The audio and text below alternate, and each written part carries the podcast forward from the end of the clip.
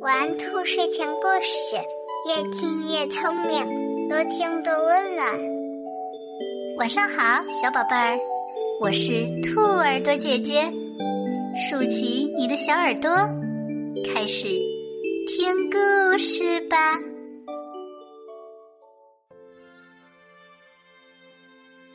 陶罐和铁罐。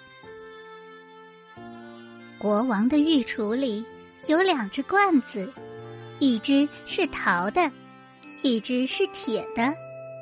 骄傲的铁罐看不起陶罐，常常奚落他。你敢碰我吗，陶罐子？铁罐傲慢的问。不敢，铁罐兄弟。谦虚的陶罐回答说：“我就知道你不敢。”懦弱的东西，铁罐带着更加轻蔑的神气说：“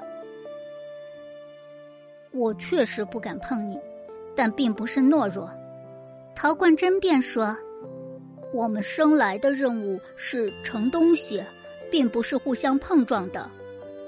在完成我们的本职任务方面，我不见得就比你差。再说，住嘴！和你在一起。”我感到羞耻，走着瞧吧，总有一天我要把你碰成碎片。”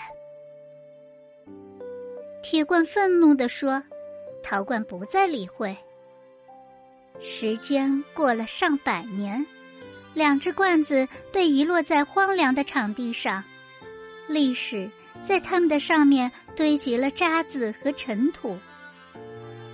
许多年后的一天。人们来到这里，掘开厚厚堆积的泥土，发现了那只陶罐。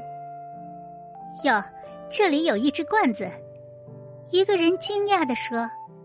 大家把陶罐捧起来，把它身上的泥土刷掉，擦洗干净。陶罐和他当年在御厨的时候完全一样，朴素、美观，又黑铮亮。一只多美的陶罐呀！一个人说：“小心点儿，千万别把它损坏了。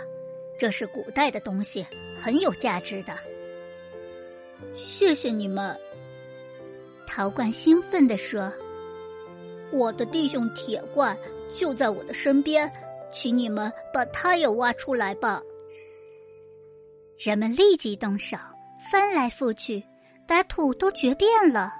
但是，一点铁罐的影子也没有。原来呀，铁罐早已生了锈，不知道在什么年代就已经完全被氧化，早就无踪无影了。